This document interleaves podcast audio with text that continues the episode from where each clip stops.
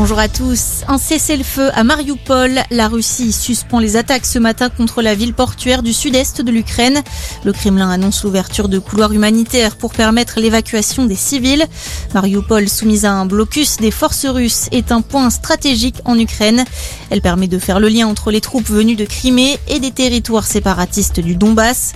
L'armée qui a également pris le contrôle de la centrale nucléaire de Zaporizhia, la plus grande d'Europe. Dans ce contexte, Emmanuel Macron se dit extrêmement préoccupé des risques pour la sûreté nucléaire. Le président de la République demande une réunion en urgence du Conseil de sécurité de l'ONU sur ce sujet. Il doit déjà se réunir lundi. Des discussions qui se concentreront sur la crise humanitaire causée par le conflit.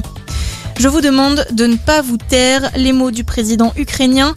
Dans une allocution diffusée hier soir, Volodymyr Zelensky a appelé les Européens à descendre dans la rue contre la guerre.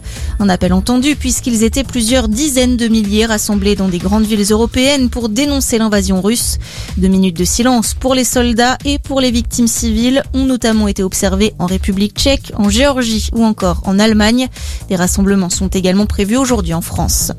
Dans le reste de l'actualité, le difficile exercice d'équilibriste d'Emmanuel Macron en pleine guerre en Ukraine.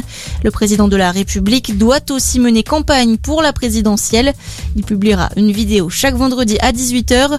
Dans celle d'hier, il a défendu son bilan dans un jeu de questions-réponses. En attendant, les autres prétendants à l'Elysée poursuivent leur campagne. Jean-Luc Mélenchon rendra hommage à Jean Jaurès aujourd'hui à Paris.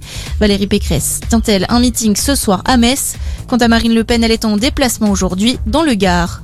Et puis du foot et la belle victoire de Lyon hier soir en ouverture de la 27e journée de Ligue 1. Les Gaunes se sont imposés 4-1 sur la pelouse de Lorient. À suivre aujourd'hui, deux matchs, Lens-Brest à 17h et le choc Nice-PSG à 21h. Bonne journée à tous.